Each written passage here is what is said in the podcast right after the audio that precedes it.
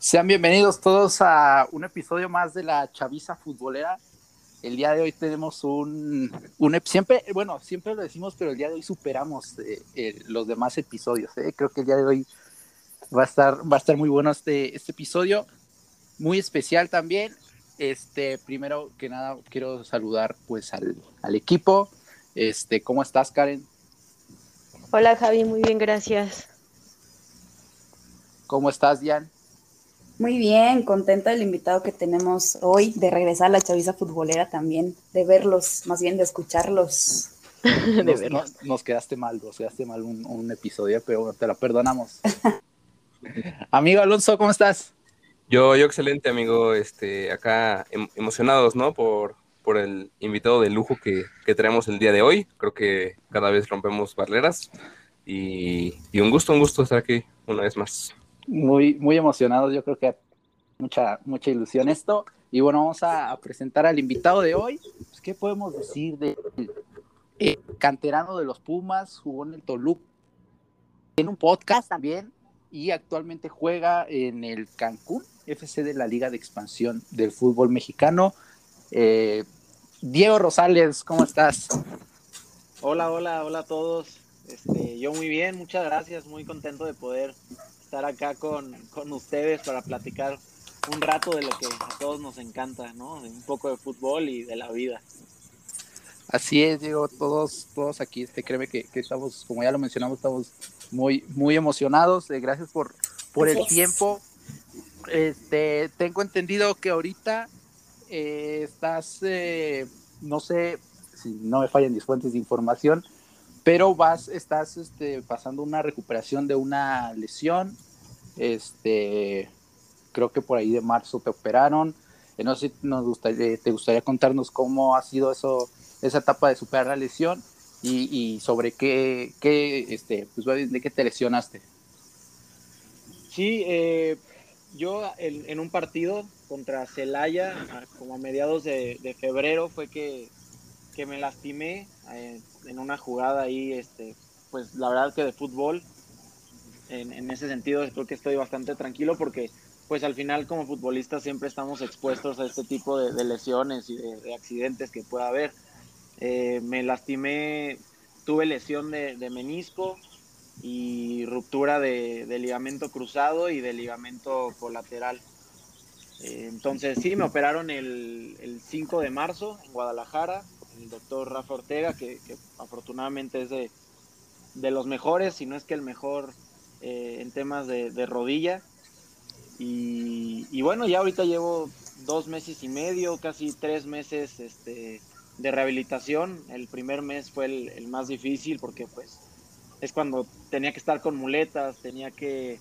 Eh, estaba muy limitado en mi movilidad, obviamente mi familia fue la que me, me apoyó muchísimo, pues era todo de llevarme el desayuno a, la, a, la, cama, la comida, la cena, ayudarme a pararme hasta para ir al baño, ¿no? Son cosas que, que, se hacen muy complicadas en el día a día. Obviamente ya a partir del mes, que fue cuando dejé las, las muletas, pues todo ha sido mucho, mucho avance y mucho progreso. Ahorita ya, afortunadamente, ya estoy empezando el proceso de, de trotar, de agarrar fuerza o recuperar la fuerza que tenía en la pierna.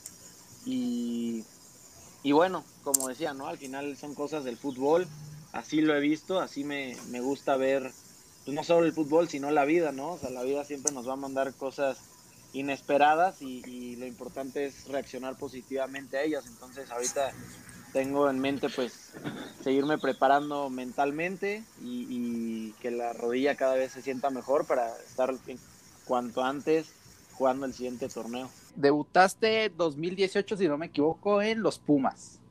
Así es. En el primer equipo. Y después, ¿cuánto, como cuánto tiempo estuviste ahí? Porque tengo entendido que después te vas eh, a Toluca. Sí, yo debuto en, octubre de 2018 en un partido contra Tijuana. Eh, y de ahí, digo, fue con, con, David Patiño, con Raúl Alpizar y Cristian Ramírez, que estaban en los auxiliares de David. Eh, aparte fue un torneo muy positivo para nosotros, fue el torneo en que acabamos en, tercer lugar y, bueno, ya después eh, toca que, América nos saque pues ya de una forma más, más fea, pero, pero en general fue un torneo muy, muy positivo donde aparte me tocó pues convivir con, con gente de experiencia, gente importante, con un entrenador como David, como Raúl Alpizar, que ahorita está en Pumas, a los que les aprendí muchísimo. Y fue en, enero del 2020 que yo me voy a, a Toluca. Al principio, digo, conforme van avanzando las negociaciones, pues va cambiando todo. Al principio parecía que me iba prestado y al final terminó siendo que, que era una transferencia ya definitiva. Y ya en Toluca, pues justo fue el torneo de que empezó esto de la pandemia, entonces realmente no estuve de enero a marzo, que me había tenido, había tenido la oportunidad de participar en Copa.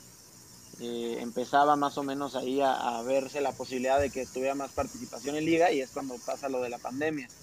Entonces, ya que inicia la siguiente pretemporada, eh, afortunadamente pues Chaco me, me, había visto y me había seguido y es que me invita al proyecto de, de, Cancún, donde afortunadamente pues hasta antes de la lesión había jugado todos los partidos y me había ido bastante, bastante bien. Sí, sí tengo, sí, este, sí por ahí veía en tu Instagram eh, que, de hecho creo que le, le, escribiste unas palabras al Chaco esta vez porque dejó de ser director técnico del Cancún. Eh, ¿Cómo ha sido tu experiencia con, con el Chaco? Este, pues digo, entendiendo que es un director técnico pues nuevo, ¿cómo, cómo ha sido esa experiencia con, con el Chaco? Sí, de hecho, cuando, cuando me toca que me invita a este proyecto de Cancún, lo primero que me dice es, mira, es mi primera oportunidad, digo, sí, mi primera experiencia como entrenador, y, y, él me invitaba, ¿no? Me invitaba a que los dos creciéramos juntos. Yo al final también buscaba minutos para poder seguir creciendo en una liga que terminó siendo muy competitiva y, bueno, ¿qué te puedo decir de Chaco? La verdad es que es, eh, primero tengo que remarcar el, nivel de persona que es eh, por, el, por el tipo de fútbol y, tan competitivo en el que vivimos ahora, es muy difícil que, entrenadores se puedan centrar en la persona, ¿no? Y Chaco siempre ha puesto antes a la persona que al jugador, siempre eh, con cosas tan sencillas como que nos preguntaba si estábamos bien, si nos faltaba algo, qué tal habíamos comido, si, podía ayudarle a algún compañero a que su familia los fuera a ver porque los extrañaba, lo hacía. En esa parte es, muy humano y como, como jugador obviamente, pues tú quieres en la cancha retribuirle a esa confianza y a ese apoyo que te da como persona, ¿no? Aparte de que como entrenador, eh, queda claro el por qué eh, como jugador hizo lo que hizo porque entiende el fútbol de una forma diferente. Eh, expansión muchas veces se ven juegos eh, pues más, más cerrados, muy ríspidos, de mucha, de mucha patada, muy cortados.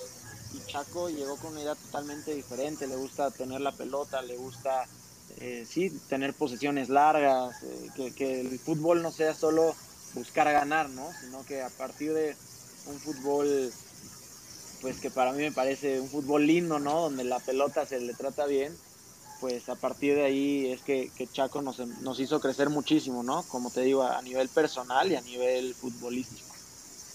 Sí, sí, digo, el Chaco, sí, como futbolista, digo, uno nada más lo ve a través de, la pantalla, de la tele, ¿no? Y, digo, como jugador era un gran, era, era un gran jugador, realmente, el, siempre el esfuerzo de entregaba todo en la cancha y, ahora que nos platicas, qué gusto conocer esa parte de, Cristian Jiménez que pues de, este lado no, luego no lo podemos ver, no, no lo podemos ver sobre, sobre la pantalla. Este, bueno, mis compañeros, ¿alguien quiere opinar, decir algo, preguntarle algo? Sí, qué que, interesante eso de, del Chaco, eh, un jugador que pues siempre, siempre se veía, ¿no? Que dejaba todo en la cancha y que pues incluso lo llevó hasta jugar en la selección mexicana nacionalizado, entonces pues qué, interesante esa parte de, del Chaco.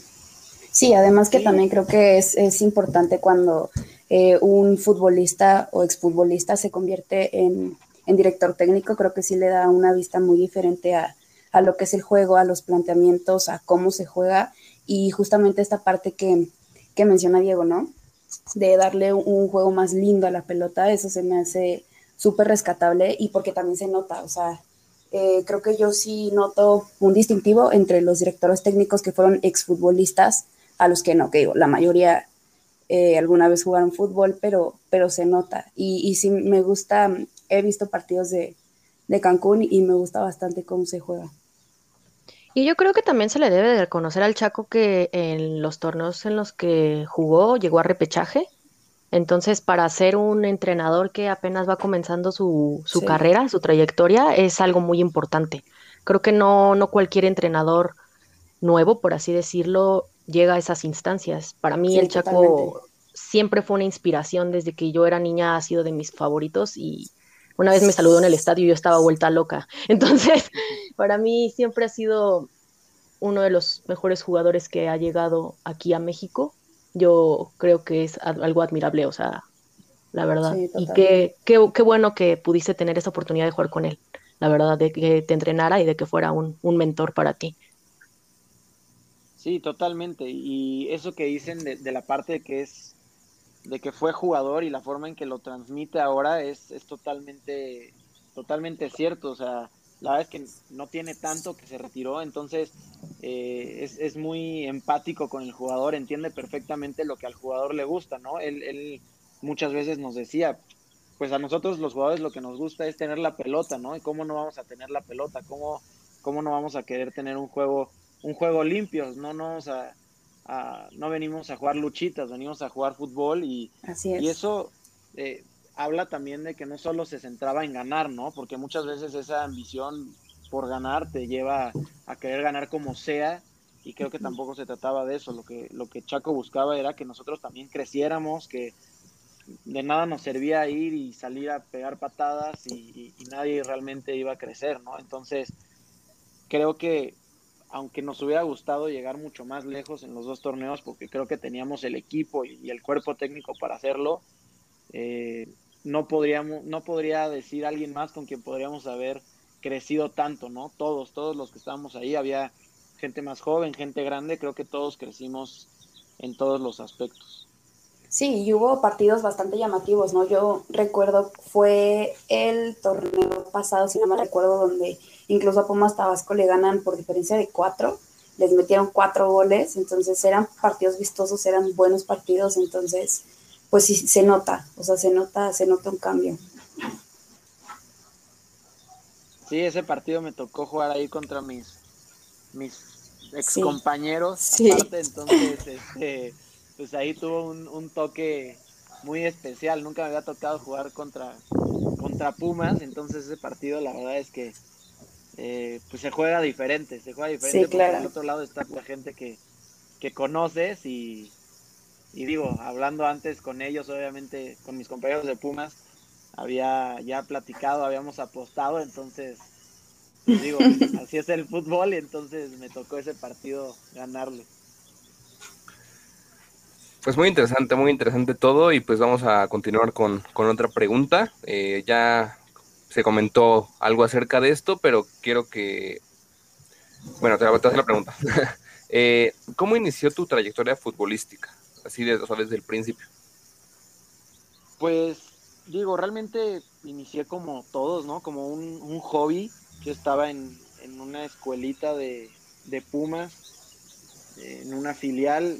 Realmente inicia para hacer deporte, ¿no? Para tener algo que hacer en las tardes, que después descubrí que, me divertía y que me gustaba y que conforme van pasando los años, porque aparte empiezo a los cinco años en esta escuelita de Pumas, pues los entrenadores empiezan a decirte, ¿no? Que tienes facilidad, que, eres bueno y que, puedes pensar en, en, crecer dentro, de, dentro del deporte, ¿no? Y te digo, siguiéndolo como, como un hobby, de ahí ya empiezan a surgir las, las oportunidades un poco más importantes. A los nueve años me voy al representativo de la UNAM, que ya es un fútbol un poquito más este, pues competitivo. Y a los once es que me voy a probar ya a cantera, ahí a Puma. Eh, y a partir de ahí la verdad es que es cuando te das cuenta de, de lo que puedes llegar a soñar, ¿no? Obviamente yo siempre pues de chiquito fui aficionado a Pumas, mi familia fue aficionada a Pumas, íbamos al estadio, nos sabíamos los nombres, casi casi que las fechas de nacimiento de todos los jugadores. Entonces, cuando a mí me toca llegar a, Cantera, veo las instalaciones, que es un lugar de verdad mágico. Eh, no sé si tengan, ah, hayan tenido la oportunidad de conocerlo, pero es un lugar increíble. este, donde de repente pues veías a los jugadores que tanto tiempo habías visto en la tele, es cuando te empiezas a dar cuenta de dónde estás parado y que, ese sueño va creciendo, ¿no? Te das cuenta que conforme vas avanzando a la sub 15, sub 17, sub 20, pues se, van aumentando las probabilidades de que pueda estar, ¿no? Y a mí se me graba mucho que cuando iba al estadio con mis papás, mis papás me decían, cuando cantábamos el himno, que visualizar ahí en medio de la cancha cantando el himno enfrente de la Rebel y pues trabajaba mucho con eso en mente y afortunadamente y con mucho trabajo y el apoyo de, mi familia pues lo, llegué a lograr. Muy bien, muy bien. y recuerdos súper bonitos, ¿no?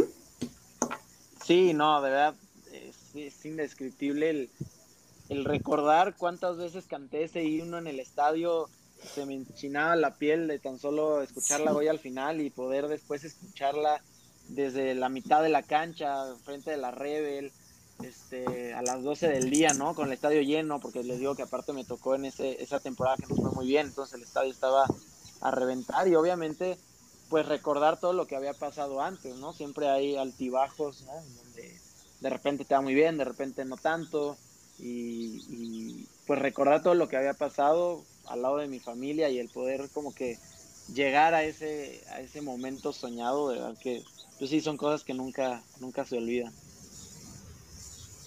Qué padre, qué padre. Ay, perdón. No, adelante, adelante, adelante. Y tú como jugador, este, sabemos que te, te desempeñas en una posición, pero además de esa posición, ¿tú tienes otra posición que te guste? ¿Alguna otra favorita? Sí, pues obviamente todos empezamos, yo creo que todos los, futbolistas que seguimos en esto, este, empezamos como delanteros, ¿no? Y éramos los goleadores de nuestra, de nuestra escuela o de nuestro, eh, del lugar donde vivimos. Y ya después, pues obviamente como que se van definiendo ciertos rasgos que hacen que vayas pues cambiando tus, tus características y tus posiciones. Yo hasta la sub-17 jugaba de, de medio derecho, de extremo por derecha. La verdad es que me gustaba mucho pero la realidad es que no era un jugador que te pudiera tirar seis bicicletas y, o sea, creo que era más, más inteligente en cuanto a mis movimientos y eso me llevó a que entonces justo Raúl Alpizar me, me, me puso, me probó una vez de lateral, me fue bastante bien y a partir de, de ese momento pues ya todo mi proceso fue de lateral derecho, o sea, no hubo, no ha habido muchas variantes a partir de la de mi segundo torneo en la sub-17. Ok, y ya entrando a temas un poquito más de equipos, cuéntanos, sinceramente, ¿cuál es el equipo de tus amores, Diego? Uf, pues digo, la verdad es que el cariño que le tengo a, Pumas, porque desde que crecí, mi familia siempre fue de Pumas, porque estuve 10 años en, el club, eh, pues sí, obviamente el cariño que le tengo a Pumas es es enorme. O sea, no, no, no quiero dejar fuera pues ni a Toluca ni a Cancún porque les voy a estar siempre enormemente agradecidos porque me vieron, porque me valoraron como jugador, eh, como persona, porque he conocido también gente muy valiosa en, en estos dos equipos. Pero pues obviamente el tiempo que estuve en Pumas no, no lo ha superado nadie, ¿no? en Toluca estuve seis meses, en Cancún un año y, y les guardo mucho cariño y mucho agradecimiento pero pues definitivamente Pumas es, es, algo muy especial en mi vida. Aparte mi hermano sigue ahí, está en la, en la sub-17, entonces de alguna forma sigo conectado a esa, a esa vida y a esa filosofía Puma.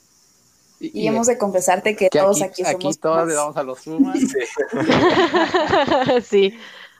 Qué bueno, qué bueno que entonces este, escondí eh, mi afición por otro equipo.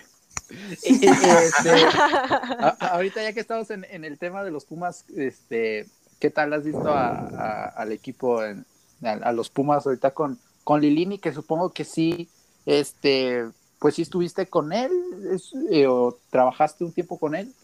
Sí, sí, con Andrés me tocó, él estaba de director de Fuerzas Básicas, me tocó unos dos o tres años estar con él como director de Fuerzas Básicas y pues la verdad es que sí, ahorita es difícil hablar de, de que el proyecto vaya bien, porque por, por la posición donde se, donde se terminó, no se califica repechaje y todo esto, pero en mi opinión creo que, que, realmente se están haciendo muy bien las cosas. Andrés es, un, es una persona que sabe mucho de fútbol, que conoce muy bien a todos los jugadores que están en cantera eh, y, es un proyecto, para mí todos los equipos tienen que, que tener y seguir y mantener una filosofía y la filosofía de Pumas siempre ha sido la cantera, también eh, entendiendo que, que, en el fútbol competitivo que se vive hoy se necesitan nuevamente refuerzos y gente de fuera, gente madura, pero, pero la forma en que se está llevando el proyecto de la cantera creo que es muy, muy valioso, creo que va en buen camino, que va a dejar muy, buenos frutos, muy buenos resultados. Bueno, ya se llegó a una, a una final, este torneo no fue tan bueno, pero tampoco se puede olvidar que se llegó a una final con un plantel que, pues al menos en el papel, parecía de gente con poca experiencia, con pocos juegos en, primera división, eh, y se hizo un muy buen torneo con ese, con ese balance de, canteranos y de gente de experiencia. Entonces, pues creo que lo mejor que le, que le puede pasar a Pumas es que ese proyecto se mantenga, con gente de casa, ¿no? Con, con Andrés que los, que los conoce muy bien, con Raúl Alpiza, de director de Fuerzas Básicas, con todos los entrenadores de, de sub-20, sub-17 que son exjugadores también y que entienden la filosofía de Pumas a la perfección. Estoy seguro que, que ese es el camino y que, que lamentablemente hay que tener un poco de, de paciencia como este torneo. A Pumas se le tiene, y es entendible que se le tiene que exigir resultados pero estoy seguro que esos resultados van a llegar a corto plazo. Y yéndonos sobre la misma línea de, de jugadores experimentados, cuéntanos, Diego, ¿quién es tu ídolo? ¿Quién es tu ejemplo a seguir dentro del fútbol? ¿Qué futbolista es a quien tú sigues más? Uf, pues a mí siempre, siempre seguí y, busqué aprenderle y hasta copiarle la, la forma como se comportaba en la cancha a Darío Verón para mí eh, no hay, no hay, aunque no sea canterano, no hay mayor este símbolo de lo que representa Pumas en, en la cancha y, fuera de la cancha. Verón era todo el liderazgo, era la garra, era este, todas las, las que debería tener un jugador de Pumas, ¿no? Eh, ya después afortunadamente me tocó compartir este con él en pretemporadas y todavía lo, llegué a admirar muchísimo más porque es alguien que llegaba antes a los entrenamientos para hacer gimnasio, se quedaba después para recuperar. Eh, en el trato con todos los demás del equipo era ejemplar. Y bueno, la verdad es que afortunadamente me ha tocado compartir vestido también con, con gente muy gente a la que le he aprendido muchísimo y espero no quedarme corto en nombres, pero gente de experiencia como pues como David Cabrera, me tocó con Alustiza, con Gerardo Alcoba, un tiempo con, con Alejandro Palacios, el, el Picolín, ahora con Charlie González, en Toluca con Maidana, con Canelo, o sea, ahora en Cancún con el Chuleta Orozco, con Villaluz, con Miguel Basulto, este, mucha gente que, ha tenido mucha, mucho rodaje y mucha experiencia y que además les he aprendido muchísimo, entonces pues todo partió de Darío Verón, pero te puedo decir que todos estos nombres son los son gente que admiro muchísimo y, todavía seguramente se me estarán escapando varios. Sí, Verón, una figura de, wow, Ídolo. y, o sea, Verón, pero todos los demás que mencionas, Maidana, Maidana es, es este campeón de, Libertadores, ¿no? es un central ya para en Argentina, yo creo histórico. Ah, sí, sí, totalmente. Yo, yo personalmente cuando comentaste a Lustiza me emocioné muchísimo porque Alustiza para mí fue de los mejores jugadores y realmente es alguien que yo admiro muchísimo, mi papá también, entonces pues tiene una gran trayectoria Alustiza, no sé, o sea, ¿tú cómo te sentiste con Alustiza? Digo, yo lo comento porque Alustiza es de mis favoritos, entonces a mí me emociona muchísimo saber qué se siente compartir vestidor con Alustiza. Sí, no, digo, el tipo es, es un crack, ¿no? Aparte, creo que de, esos jugadores que quedan pocos, ¿no? Que se atrevía a hacer taconcitos y a, a hacer mucho más vistoso el fútbol, ¿no? Y pues es muy curioso, justo con Alustiza creo que es donde, de donde parte mi oportunidad en, en primera división, porque en un interescuadras que hicimos la 20 con primer equipo, a mí me tocó marcarlo y, pues obviamente uno como, como joven, como chavo se quiere, se quiere mostrar y por ahí hubo una, un momento donde sin querer le, le pegué una patada, él como que se enojó y ahí nos, nos eh, pues hubo una, una discusión y creo que eso le gustó mucho al, al, cuerpo técnico que estaba en ese momento porque a los dos o tres días eh, a mí me convocan a, los partidos de Copa. Y digo, después de ese día, no es que haya, al contrario, se hizo una muy buena relación con, con Alustiza porque me recibió en el grupo, me, siempre me apoyó, siempre platicando conmigo y nunca se me va a olvidar que el día que yo debuto en Copa, mi primer partido pues como profesional en, en Pumas, él se me acercó en el calentamiento, no sé si me vio nervioso o, qué, pero, pero me dijo, Diego, tranquilo, aquí tú no tienes la responsabilidad, los, la responsabilidad la tenemos los grandes, tú te has ganado esta, esta oportunidad, disfrútala, es un momento que nunca en tu vida se te va a olvidar, tú solo encárgate de disfrutarla y nosotros nos encargamos de, de cargar con, con, la presión y con el compromiso de ganar. Entonces, pues que alguien como Alustiza, con su experiencia, con sus números, con, con lo que representa en el fútbol, me haya dicho eso, es algo que siempre voy a recordar con mucho cariño, que aparte, pues cuando él se va de Pumas, obviamente le, le, agradecí mucho, me deseó todo el éxito y por ahí todavía de repente tenemos un poco de, de contacto. ¿Cómo, ¿Cómo, se extraña al, al chavo en, en el sí. equipo, no? Sí. sí no, era un jugador que, te mostraba cosas diferentes, ¿no? En, en, el terreno de juego.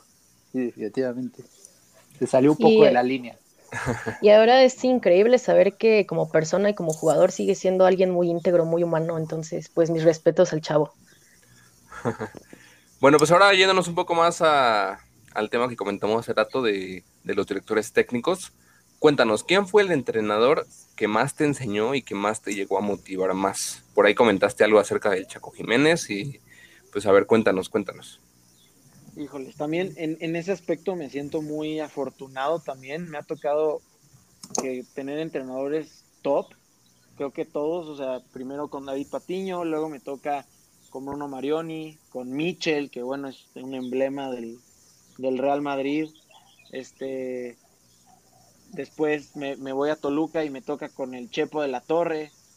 También es, es un emblema del fútbol mexicano. En Cancún con Chaco me costaría mucho trabajo de decir uno que más me haya marcado. Creo, obviamente, creo que cada quien me ha dejado cosas muy importantes. Te puedo hablar de, de David Patiño y, y, su cuerpo técnico en general, porque con ellos aprendí muchísimo, que fue también Raúl Alpizar y Cristian Ramírez, que además de que me dieron la oportunidad de debutar y por eso los recuerdo con mucho cariño, eh, pues creo que que me enseñaron realmente esa esencia de Pumas y cómo tiene que jugar un jugador de Pumas, ¿no?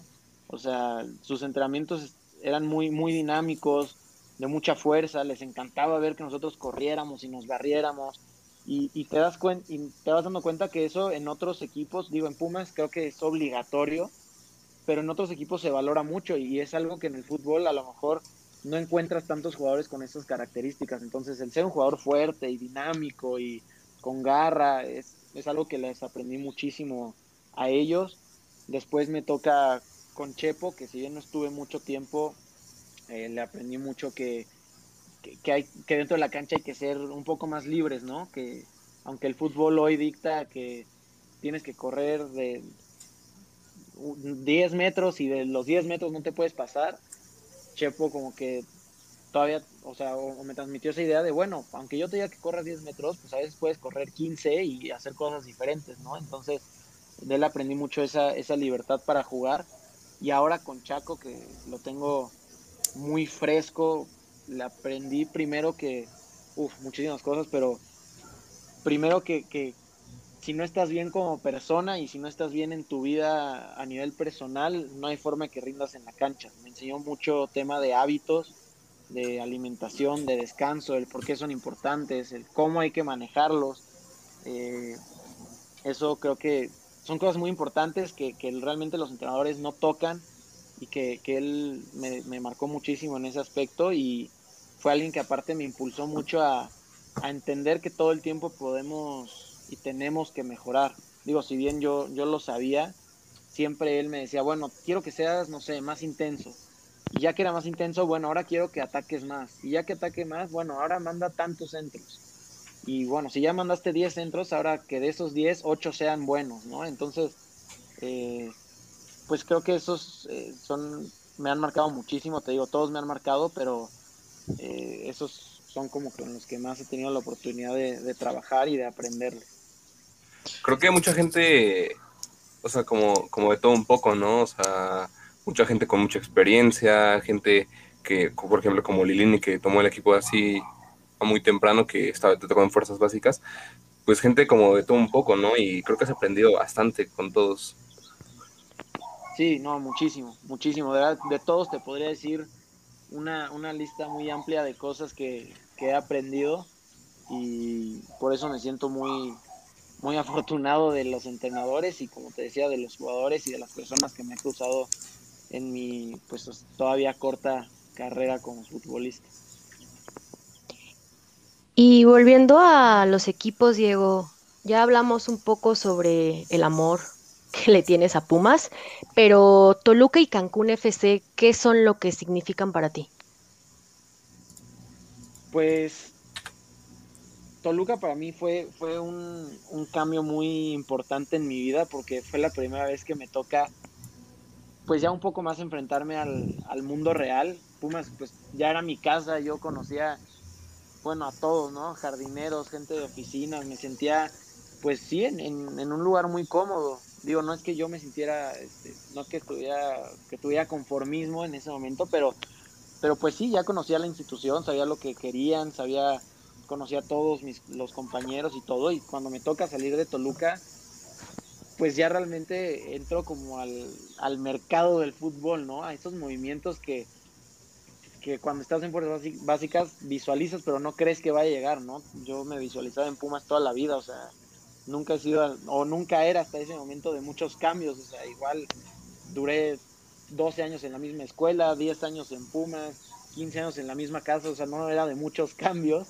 y, Toluca para mí representó como un momento de madurez donde me, pues, me toca salir de mi casa y, te das cuenta de que pues si no te cuidas y si no, o sea, la única persona que, que, que te va a cuidar eres tú mismo, ¿no? Y, tienes que ver que descanses, que comas bien, que eh, tú, tú exigirte en los entrenamientos porque llegas a otro equipo y ya, ya no eres el chavo, ya no eres el canterano, ya llegas como refuerzo y tienes que rendir, ya no te van a estar pidiendo que hagas gimnasio y que, y que te cuides, tú lo tienes que hacer porque si no, pues dejas de rendir. Y en Cancún, digo, para mí eso fue, representó Toluca como mi primera oportunidad, mi primer acercamiento ya al, al mundo del fútbol un poco más más real, ¿no? Más fuera de la, de la fantasía.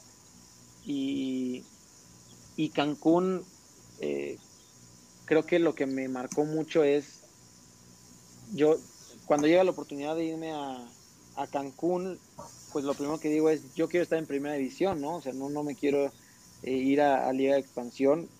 Ahora, de verdad que fue, eso que dije fue un total error porque entendí en Cancún la importancia de jugar, yo en Toluca no había tenido tantos minutos y en Cancún tuve la oportunidad de jugar todos los partidos que, pude haber jugado y, ahí valoré muchísimo el poder jugar, el poder, el, valor del esfuerzo para, llegar a jugar fue, creo que el año que, estuve en Cancún ha sido los más importantes en mi vida porque crecí a nivel personal, conocí gente muy valiosa y para mí eh, la etapa de Cancún representa como ese punto de quiebre donde dije, no, sí, yo voy a entregar cuerpo y alma y mente eh, para, poder jugar, que es lo, que más amo, y, estar en el fútbol todos los años que sea posible. Y, de que, nos decías de, tu cambio, ¿no? Que estabas en Pumas, después a Toluca. Sí, y si esa parte es como... Eh, como complicado, es decir, ya, cuando tienes, ya tienes, este, por ejemplo, te tapan Pumas, ya tenías años ahí, llegas a otro lado, eh, compañeros nuevos, gente nueva, todo eso. Esa parte sí es como complicada, ¿no? Digo, dejas atrás tantas cosas para empezar nuevas que, que obviamente pueden ser mejores, pero sí es como, supongo que sí los primeros días es, la adaptación es un poco difícil. Sí, claro, sí, sí es complicado y, y te digo, con detalles que a lo mejor no se ven dentro de la cancha, pero hasta el tener que ver temas de mudanza y de, pues, este, eso, eh, toda la pretemporada yo estaba viendo temas de mudanza, de dónde iba a vivir, de cómo iba a vivir, de las zonas, este, ahora te tienes, como dices, adaptar a nuevos compañeros, a entrar rápido al grupo, porque si no entras al grupo, pues es difícil que te vaya, que te vaya bien, entender también pues que no es el mismo fútbol el que pide Pumas, que el que pide Toluca, que el que pide Cruz Azul, que el que pide Monterrey, ¿no? Todos son diferentes y tienes que adaptar rápido a, esos, a esos estilos de juego, al estilo nuevo del entrenador, a, y cosas de verdad que son tan, podrían parecer muy sencillas, pero pues, yo me acuerdo que los, la primera semana hacía un frío, pero horrible y, yo no estaba acostumbrado a entrenar con ese frío, entonces acostumbrarte a saber si entrenas con pants o no, y son cosas, muchas cosas que tienes que adaptar, que que digo, podrán parecer muy simples o muy, muy tontas, pero hay muchos detalles que tienes que ver y adaptarte lo más rápido posible porque al final la competencia es desde el primer día de pretemporada. Sí, estoy. Sí, totalmente. Y a ver, cuéntanos ahora, además de, del fútbol, ¿qué otros hobbies tiene Diego? Pues yo eh, realmente estaba dedicado hasta hace un tiempo al fútbol y a, la universidad. Estoy aparte estudiando ingeniería industrial.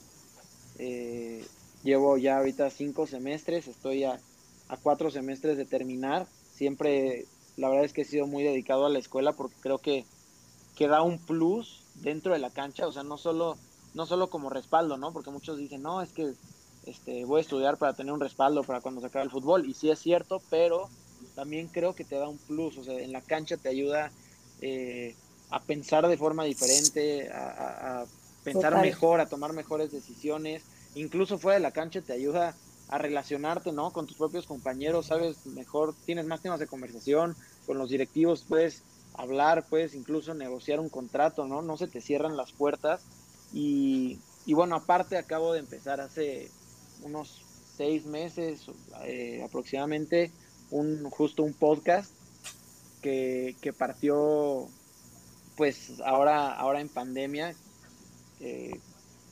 me tocó participar en la, en la E-Liga y me di cuenta que me gustaba mucho este tema de, de platicar y de los medios y, creo que hasta eso tengo, o, me gusta, no sé si tengo facilidad de palabra, pero hablo mucho. sí la tienes. gracias, gracias. Y hablo, la verdad es que hablo muchísimo, me encanta hablar, yo podría estar horas platicando. Eh, entonces dije, bueno, pues lo voy a, lo voy a aprovechar y ah, como decíamos hace rato, afortunadamente conozco mucha gente muy exitosa dentro del mundo del fútbol y, dentro del mundo del deporte. Entonces, eh, para mí hay puntos en la vida que nos definen, ¿no? Siempre hay fracasos, golpes, pérdidas que, que son golpes muy fuertes para nosotros en la vida y que todos hemos tenido y que creo que la gente que llega al éxito es gente que usó esos momentos fuertes o, donde tocaron fondo en su vida y los usan para ser mejores personas y mejores profesionales y que son la gente que hoy vemos triunfando, ¿no? Entonces yo quería aprender mucho de esa gente y dije, bueno, pues aparte voy a buscar compartir estas experiencias de estas personas y mi forma de ver las cosas, ¿no? Digo, eh, por ejemplo, tuve una charla con, con Miguel Basulto, que pues lamentablemente le toca perder a su, a su papá unos días antes de que en la final de, de Conca Champions con Chivas. Y él habla de cómo vivió ese proceso y de, y de cómo lo manejó y de cómo lo usó para crecer y para, para ser mejor futbolista y mejor persona. Y entonces creo que si hay gente que, bueno, todos, todos sentimos que cuando tenemos un problema somos los únicos con ese problema, ¿no? Entonces lo que busco con el podcast es que, la gente lo pueda escuchar y decir, y, a lo mejor se identifican con alguna situación que vivió algún jugador o, alguna persona, y decir, ah, bueno, si él hizo esto para, para, solucionarlo o para salir adelante, yo lo puedo intentar, ¿no? Que, que la gente vea que, que no está sola con sus problemas, que mucha gente los ha sufrido también, pero que, que hay formas de salir adelante e incluso más fortalecidos. Sí, me encanta, me encanta todo eso que dices. Yo también comparto como esa idea que incluso puede ser como una filosofía de vida, o sea, depende cómo ves las cosas, cómo afrontes los problemas y que además tú hagas algo con eso, se me hace súper interesante y también que, que, estos espacios sirven, por ejemplo, a nosotros, ¿no? Conocer eh, más allá de lo que vemos en, en la pantalla de fútbol, de un juego, a la persona. Entonces, este espacio justamente nos está sirviendo para conocer quién es Diego Rosales y está súper interesante todo lo que haces también. Sí, gracias, gracias. Sí, la verdad es que también justo eso, qué bueno que, lo mencionas, es también la idea, ¿no? Que no solo somos el, jugador que, por, por, ahí de repente sale en la tele y juega 90 minutos y ya está, ¿no? Que todos tienen una vida detrás, tienen sus problemas detrás, este, a todos, todos han vivido situaciones muy diferentes que a lo mejor si, si tenemos la oportunidad de conocer, dices, ah, bueno, ya vi por qué eh, a tal jugador le cuesta tanto convivir con la afición, ¿no? A lo mejor porque de chiquito lo buleaban y no, no le gusta convivir con la gente, no sé, o sea, hay muchas cosas que, puedes conocer de la gente platicando con ellos de su vida y, y es un poco, pues sí, esa parte de humanizar también al, al futbolista. Yo, yo lo considero como algo un poco terapéutico, no sé. Yo siento que a final de cuentas es el aprendizaje del uno al otro y eso es algo muy fructífero, por así decirlo. Sí, sí, claro, sí. Digo, yo, mi idea inicial era poder aprender de ellos platicando con ellos, ¿no? Simplemente teniendo una conversación de, de la vida y de cómo lo ven ellos. Y dije, bueno, pues ojalá si logro contagiar con lo que estamos platicando a una o a dos personas, pues para mí va a ser misión cumplida porque ya logramos influir positivamente en alguien. Sí, claro, y eso es muy importante, tanto como para ti como para ellos, digo, es lo que te digo, es, es algo mutuo. Pero bueno, ya pasando a otros temas, vamos a la última pregunta para entrar a una dinámica, unas dinámicas muy interesantes. Cuéntanos, Diego, ¿cómo te ves de aquí a cinco años? Eh, siempre he tenido la idea de, ser referente en un equipo, de, poder estar muchos años en un equipo. Ahorita la verdad es que entre el tema de la lesión y, que se me acaba el préstamo en Cancún, no sé bien eh, en qué equipo voy a estar para el siguiente torneo, para los siguientes torneos, pero de lo que estoy seguro es que me veo o me quiero ver consolidado, me quiero ver como un jugador que sigue, que sigue mejorando, una persona que sigue creciendo, y, me veo o espero verme ya en un equipo consolidado que pueda llevar cuatro o cinco años en ese equipo, identificado con la, con la afición, con su filosofía y, creo que cuando llegan, cuando logre eso van a venir muchas cosas muy positivas, ¿no? Que ojalá pueda algún día ser este, selección nacional o, tener oportunidades en, en, Europa, digo, esas cosas ya, ya llegarán siempre y cuando yo pueda lograr esta, esta consolidación, que bueno, a corto plazo obviamente lo que quiero es estar bien de mi lesión, recuperarme bien, estoy muy enfocado en hacer bien mi rehabilitación, en también recuperarme mentalmente porque fue un golpe bastante duro y, estoy seguro que justo como decíamos, voy a salir muy fortalecido de esta situación y en cinco años me veo siendo un jugador importante dentro del fútbol. Y vas a ver que lo, lo, vas a lograr, o sea, porque eres alguien muy constante, muy entregado, muy apasionado y muy tenaz. Y pues la verdad es que está, estoy segura y estamos seguros, no todos los que estamos aquí en el podcast, que eres el ejemplo a seguir de muchas personas.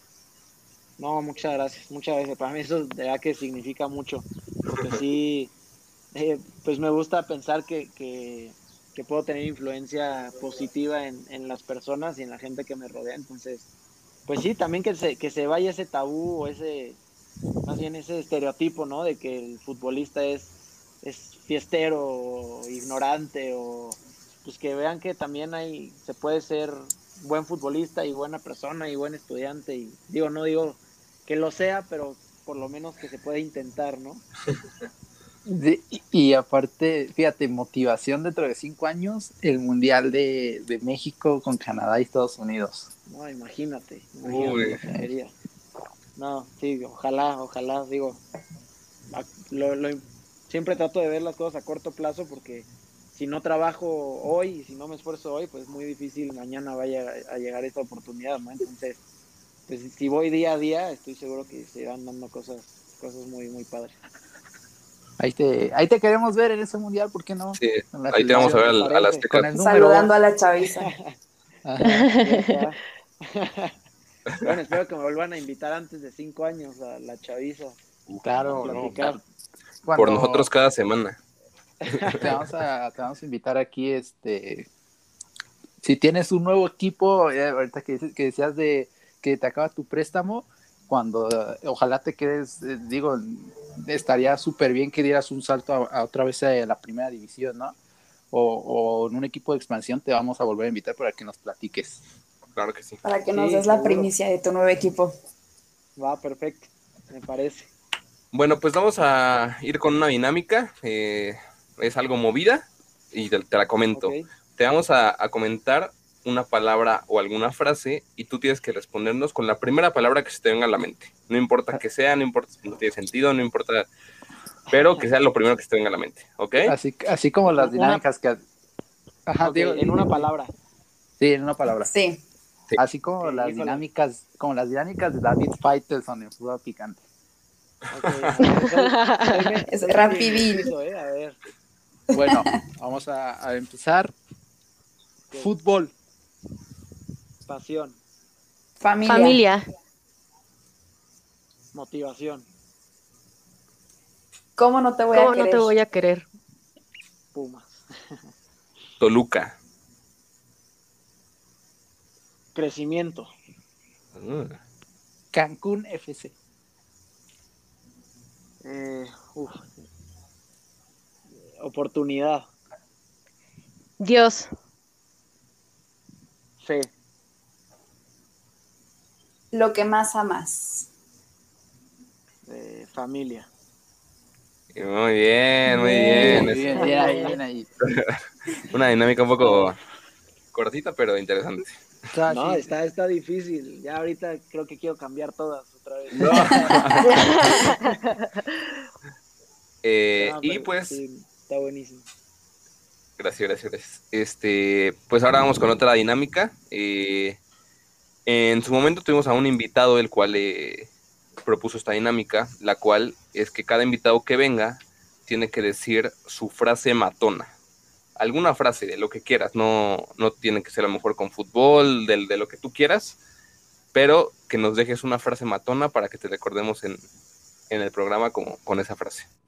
Con esa frase. Híjoles, aparte, yo fíjate, soy muchísimo de frases. De hecho, por ahí, si ven, si checan mi, mi Instagram, todas mis fotos tienen, tienen frases. Entonces, híjoles, pues, irme por una está difícil, pero creo que ahorita la que más se me viene a la mente, porque creo justo se relaciona con, con lo que estoy viviendo y con la filosofía que ahorita pues mencionábamos.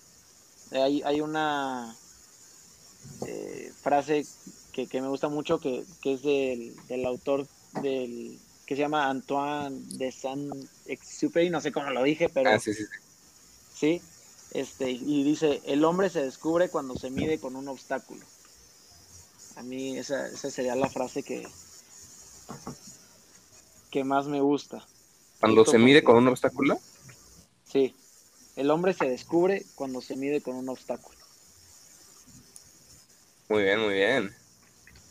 Sí, creo que está buena. la que, está buena. La que más me gusta. La vamos a, enmarcar. Sí, sí, digo, es el. Te digo, no, no, no sé cómo se pronuncia el, autor, pero es el autor del, del Principito. Sí, sí, sí. Entonces ya, ya tenemos nuestra segunda frase matona de, de la chaviza para que para que la tengamos ahí considerada, ¿sí, amigos? Con esto vamos a, a guardar, a recordar. Y, bueno, ya este, entrando, vamos a entrar tantito al tema así súper rápido de lo que ha pasado en esta, en esta liga, en esta liguilla. ¿Cómo has visto la, la liguilla, digo? Híjoles, es creo que muchas veces se ha pues criticado el, el esquema de, de, el sistema de competencia del fútbol mexicano porque pues puede pasar, ¿no? Lo que acaba de pasar con, con Pachuca y América, que el, que pasó en repechaje acaba sacando al, al número dos, ¿no? Entonces, pero, pero cuando toca vivir estos partidos de liguilla, dices, bueno, bendita liguilla, ¿no? Todos los partidos han sido de ida y vuelta, emocionantes, eh, con muchos goles, con muchas oportunidades de gol, donde los equipos salen a matar o morir, a arriesgar. Digo, no todos todos los partidos han sido así, ¿no? O sea, con sorpresas, con golazos. Ojalá, ojalá se pudiera encontrar la forma de que esto se mantenga todo el torneo, ¿no? No que solo tengamos en liguilla este tipo de, de partidos, digo, como el que ahora tuvimos con América y Pachuca, que, que bueno, uno siente la adrenalina del juego, ¿no? Siendo que pues realmente ni, ni aficionado, ni mucho menos, ni, jugador de ninguno de los dos equipos, y uno estaba nervioso y al, al, filo de la silla y, y ojalá se puedan mantener estos partidos porque aparte creo que el nivel futbolístico se ha visto muy, muy alto. Digo, de por sí, para mí México tiene un nivel y una calidad muy alta. Pues han sido partidos muy dinámicos y de mucha, de mucha calidad. Sí, sí, porque, bueno, en el repechaje, ¿no? No, no habíamos, anteriormente no, no me acuerdo, no sé si ustedes sí, no habíamos tenido un repechaje como tan interesante como el último, ¿no? Que, el Atlas dio la sorpresa y eliminó a los Tigres. Entonces sí creo que ha tenido mucho nivel esta, esta liguilla, a pesar de que, por ejemplo, eh, eh, el Atlas y el Puebla, ¿no? Que a lo mejor hay equipos que muchos no consideraban eh, importantes en el torneo han mostrado que son, que fueron, que son importantes y una gran calidad futbolística. Sí, aparte, justo esas, esas historias como la de Atlas y la de Puebla son la, pues las que nos hacen disfrutar también del fútbol, ¿no? El ver que equipos que, que no, que a lo mejor pues no se pensaba que fueran a hacer cosas importantes o que incluso iban a estar peleando los últimos lugares, logren llegar, ¿no? Como Puebla a un tercer lugar, como, como Atlas igual acabó arriba en la tabla, creo que son las historias que, que son muy, muy padres, o igual el torneo pasado que, que Puebla sacó a Monterrey en, en repechaje, ¿no? O sea, son justo como decíamos, o sea, cuestiones de este sistema de competencia que nos regala, ¿no? El poder ver equipos que parecía que no iban a ser protagonistas, ser protagonistas y, eso está, está muy padre, digo, a mí también me da mucha curiosidad y me encantaría ver un formato como los que se tienen en Europa, ¿no? De torneos largos y, y, y este, estos, estos temas muy, muy europeos. Pero bueno, es indudable que la liguilla es muy, muy emocionante y que aparte pues representa también un, pues un, negocio muy fructífero para, el fútbol acá de México. Sí, sí, total, totalmente de acuerdo. Y bueno, para aquellos que nos están escuchando, eh, fueron los cuartos de final donde este, el Santos con un gol de, con su gol de visita ya casi los últimos minutos eliminó al Monterrey este, calificó. El Pachuca eh, eliminó al América también con un juegazo. Yo creo que, no sé si sea, hasta el momento yo creo que es el mejor de la liguilla, sin duda. Sí, yo creo que sí. Sí, sí, la verdad es que sí. Golazos, emocionante, todo. Este, pues el Pachuca dio también ahí la, la sorpresa. El Cruz Azul, este año es el bueno, dirían algunos, que eliminó al Toluquita. eso, sí, eso sí me dolió. Remontando. Remontando. Sí, Sí, o sea, tú sí, sí te dolió la eliminación del Toluca, Diego. Pues sí, la verdad es que sí, en esa, en esa serie sí, sí estaba con Toluca 100%, porque sí, pues sí tengo muchos excompañeros ahí que, quiero que les vaya bien, y aparte te digo, por el, pues sí, por el aprecio, el cariño que y el agradecimiento que le tengo a Toluca, sí, sí quiero que les vaya bien, entonces ese sí, sí me dolió, digo, no por Cruz Azul, porque también me da gusto que Cruz Azul esté yendo bien, porque igual conozco gente ahí, pero pues sí, pues yo ahorita soy jugador de Toluca, entonces quería que ganara Toluca. y este, pues el Pueblita que pató en el global a unos, pasó también, eliminó al Atlas, que yo creía que iba a pasar el Atlas, pero pues bueno, no, no fue, no fue así. Y las semifinales que empiezan hoy, este, interesantes, bastante interesantes, este, una, ya una etapa final pues no, no común, no común realmente. Eh, Cruz Azul va a enfrentar al Pachuca y el Puebla va a, eh, el Santos contra el Puebla, es correcto, ¿verdad, amigos? Correcto. Es correcto, es, correcto. Pachuca, Efectivamente. Pachuca Cruz Azul, porque Pachuca es este Ah, local, sí. es local. Pues Sí, como es... Pero a ver sus pronósticos rapidines. Ah, exacto, exacto. A ver. Diego, échanos tus pronósticos. ¿Quién va, quién va, no solo quién, quién va a llegar a la final, quién va a ganar, quién va a llegar- y quién va a ser campeón? Eh, Comprométete aquí. sí, está, está difícil, ¿eh? Está difícil.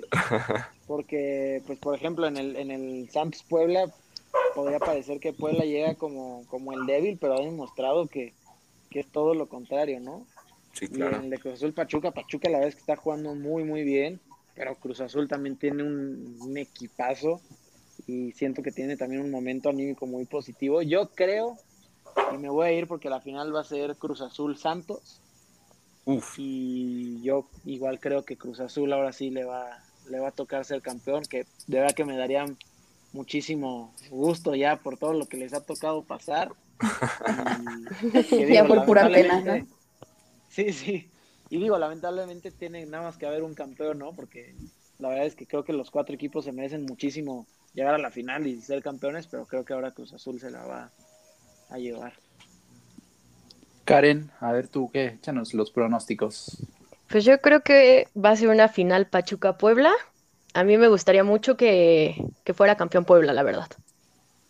Órale. Eso fue nada más para llevarme Eh, la contra. Ajá, sí, realmente. Sí, sí, Sabemos que la final no va a ser esa, que sería una final rarita, ¿eh? Y que el pueblo sea campeón, imagínate. Bueno, Diana, a ver tú, comprométete aquí también.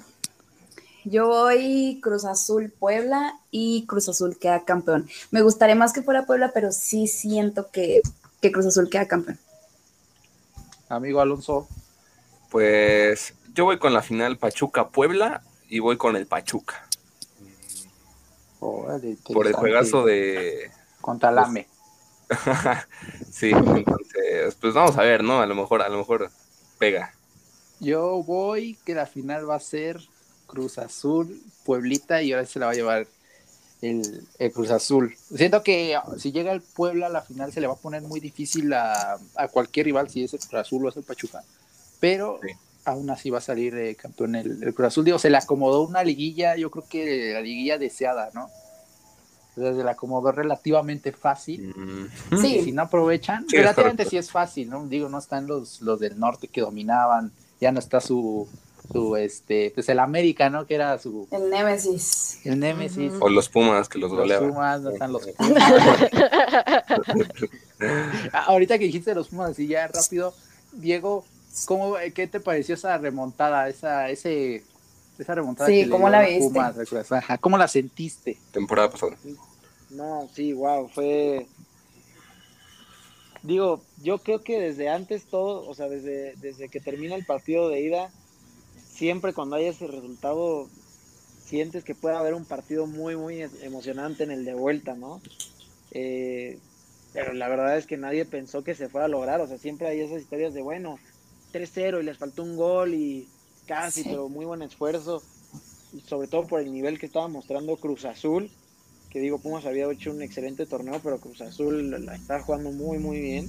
Parecía muy difícil. Y no, bueno, yo me acuerdo que estábamos viendo el partido con, con mi familia y no, no lo podíamos creer, ¿no? O sea, digo, si, si, si no me equivoco, al medio tiempo ya se habían ido 3-0. Eh, entonces Sí. era de, de no creerse, era de verdad que al medio tiempo dijimos, no puede ser, lo van a lograr, ¿no? Y, y justo al final se logra y digo, van a ser de esos Sí, capítulos del fútbol que no se van a olvidar nunca, ¿no? Digo, no solo porque sea Pumas o porque sea Cruz Azul, pues, pero siempre se va a recordar un partido así. sí, la locura totalmente. Sí, la locura, sí. Porque aparte, como decíamos, venía Cruz Azul con un nivel bueno y, y este, de repente llegan estos Pumas y con mucha garra y, y- y corazón le metieron el- con el producto de gallina. Lograron, lograron la remontada. Sí, bastante, bastante interesante esa, pues ese partido que tal, lo recordaremos por siempre. Totalmente. Es correcto. Totalmente, por mucho tiempo. Porque, bueno, pues Diego, eh, creo que ha sido todo por, por el día de hoy, a menos que mis compañeros tengan otra cosa que decir. Solamente vamos a dar los saludos Ah, de este capítulo. Los saludos Es que- O sea, te Diego, te voy a explicar. Mandamos siempre saludos, pero como eh, Didian siempre que pone en Twitter que va a mandar saludos, o sea, se vienen unos 20 saludos. 60 30, saludos fueron la vez pasada. 60 saludos. Entonces, Ahí pues, les van. este, Me 10 los voy a echar minutos de saludos. esta vez. Sí, así rápido, así como si estuvieras leyendo, no sé, un rap rápido. Ahí van mis saludos rápidos, ¿ok? Em, va a ser esta vez un saludo para Torito MX, Alonso, pero pues Alonso está acá, para Sergio, para arroba dam1805, para La Locuri, es un amigo mío, muy buen amigo mío, para Alexis, para Lau, Lau, besos, te amamos, para Vane Molina, eh, Francisco Miranda, Mazo Sin Ley, Twittero Ley, amo, amo mucho ahí, para Monse, Fernando GR, Puma Emputado, que también es un Abrazo, arroba bastante agradable. Bastante agradable. Mi- Miguel Ángel Sánchez, pues así se llama. El Chepsito Vaca también, que amamos ahí. A Pablo, a Alfonso López, Itzel, a Jandro, que ojalá hoy gane su Cruz Azul, si no se nos entristece. Negrete, a saludos especiales al tío Willow. El tío Willow siempre merece nuestros saludos especiales, míos y de todos ustedes. Te amamos, tío Willow. Tío Willow, A sí. Betito Mix, El a Betito. Diego, al Dogo y a Yael Quitero. Fueron poquitos esta vez. Poquitos, creo que fueron menos la vez pasada, pero. o sea, no, está muy bien, ¿sabe? Ahora, Diego, ¿quieres mandarle un saludo después de, este, de estos 10 minutos de saludos? ¿Tú quieres mandarle un saludo a alguien, Diego? Eh, amigo, creo que ya no se salió. No sé si lo haya sacado o así. Ah, se nos fue Diego. Bueno, El Yo creo Diego que que nos pensó fue que el año ya- pasado, amigo. yo creo que Perdona. pensó que ya no se había acabado. Bueno, Diego, saludos a Diego Rosales. Nos abandonó. No, fíjate, cada vez más saludos, cada vez más saludos de Diane Rey. Ya le vamos a empezar a Creo que lo dormimos con tantos saludos, Sí, oigan. tal vez. ¿Sabes? Abajo de, abajo de tu tweet, Dian, que cuando pongas esto, vamos a poner un peso por eh, a saludo y una cuenta de banco. Yo creo que se recuperó de la, de la pasada que no estuvo. Puso, puso todos los que faltaban. Exactamente, sí, ¿no? Como que le empezaban a. Como que le empezaban a dar. así, me Fíjate, gusta. fíjate, Los no metí esos. Pude, Bueno. pude haberle dado como a los que llegaron tarde, pero pasó. Bueno, este, una cosa más. El domingo el Real Madrid es campeón de España.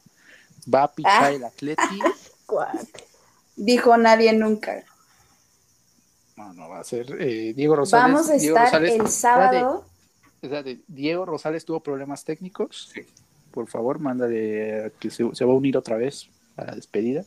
Tuvo problemas técnicos. Pero a ver, termina, por favor, Rey. nos- Termina, por favor. Ah, que se nos está escuchando. De- Sí nos decía- escucha, pero nosotros no. Es que no me aparece aquí. Es que no aparece el usuario aquí. Sí, pues que, que se Sí, vuelva a no. unir. Y ya. Que lo cierre y que se vuelva a unir. Ok, A ver, de- puedes decía- terminar, Diana. Puedes terminar. el sábado puede ser el mejor día de porque ya vi a mi Atleti campeón de la liga. Claro que O sea, sí. no, no juegan el domingo, juegan el sábado. Lo cambiaron al sábado, era el domingo y lo pasaron para el Ah, sábado. Todos van a Todos jugar. juegan bueno, el sábado. Todos menos el Barça, porque el Barça, el Barça, el Barça que ¿A Eh, quién le importa el Barça? ¿A quién Barça. le importa el Barça? Alonso y a mí, es. Alonso y a mí, No importa. Alonso y a El mí. Barça está Es muerto. murió es Barça de a mí. Messi, es una liga de pedorra. Señoras y Es más señores. interesante la Superliga que eso, imagínate. Sí, sí, en la Superliga. solo- fíjate, en la Superliga lo único claro hubiera sido que el Atleti iba a seguir humillado. Eso es lo único claro que iba a hacer el Atleti. Mira, Pero- este capítulo no vengo con ganas de pelear contigo. Sí, no, Javi, amigos, me a voy a ver, directo decencia, a decencia. bloquear. El Atleti se va a morir Decencia. el sábado. El Atleti va, va a empatar porque el Valladolid va a salir con ganas de quererse eh, de Quedar. quedar en primera. Sí, sí. y les va a poner, le va a hacer el partido imposible. Ya tenemos a Diego otra vez. Te nos fuiste un ratito, Diego. Ahí está, ya, ya que no sé qué pasó. Eh, Te dormimos eh, con los saludos, ¿verdad? te durmió con los saludos. Ya, Sí, de- con cinco saludos. Muchos. Eh, estábamos aquí nada más debatiendo lo último, porque aquí hay división de equipos europeos. Yo le voy al Real Madrid, eh, le va al Atleti, que son los que están compitiendo en la liga. Uf. ¿Qué, ¿Tú quién crees que se gane, que gane la Liga de España? Yo, las dos cosas. Quiero que gane y creo que va a ganar el Atlético de Madrid. Eso, Oh. eso. Sí, sí, aparte, digo, yo soy del Barça, entonces sí, ya como que Te quiero mucho. contra, contra mi filosofía de decir otra cosa. Ah. Atleti, campeón de España. Sí, yo, yo Escúchenlo muy bien. El sábado, el mejor día de mi vida. Ya veremos, ya veremos, ya vamos a ver, vamos a ver qué, qué opinan. Eh, qué tristeza, ¿no? Que, que Diego quiera que gane el Atleti, la verdad. Este, pero, pero bueno, ya, también se respeta, se respeta. No van a ganar, no es cierto, ya sí van a ganar, ya. No creo que, no creo que se les escape. Bloqueado, No Javi, creo que, bloqueado. que se les escape. Ah, te decíamos yo, ya, ya estamos por cerrarte, nos escapaste ahí con los 25 mensajes, saludos de Elian.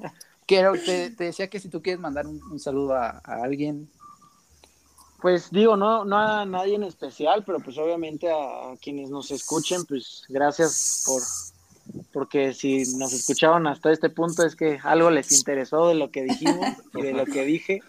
Entonces, pues nada más que un saludo a todos, que gracias por, por escuchar y pues invitarlos obviamente a que, a que lo sigan escuchando, que están padrísimas las pláticas y por ahí obviamente si ya si les queda tiempo, que también se echen el, el rebote que se llama. el podcast. rebote. Claro, claro, Está bueno.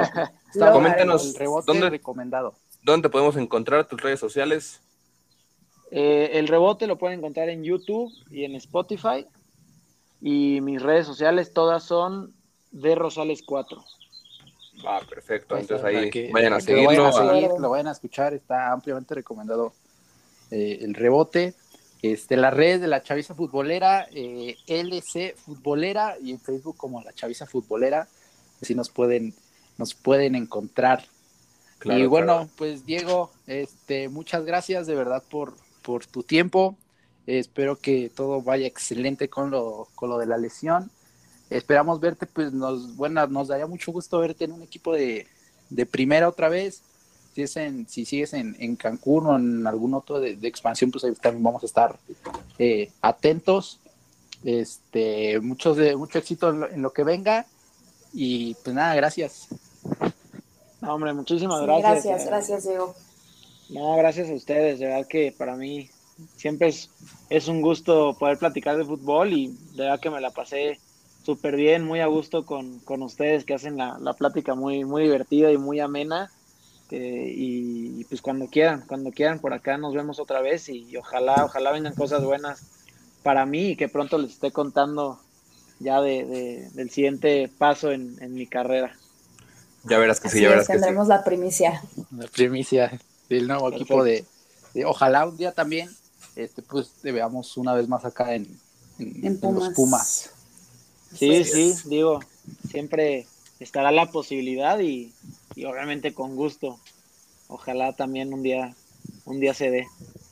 bueno Diego muchas de verdad muchas muchas gracias todos de verdad nos emocionamos con este con este episodio teníamos muchas ganas y pues como te lo dije mucho éxito en todo y gracias No, gracias a ustedes. Que les vaya muy bien, que les vaya muy gracias bien. gracias por escuchar Gracias, les mandamos un saludo a todos y muchas gracias por, por escuchar el episodio de hoy hasta luego Hasta luego, muchas Bye. gracias. Amigos, bye. Bye. Cuídense.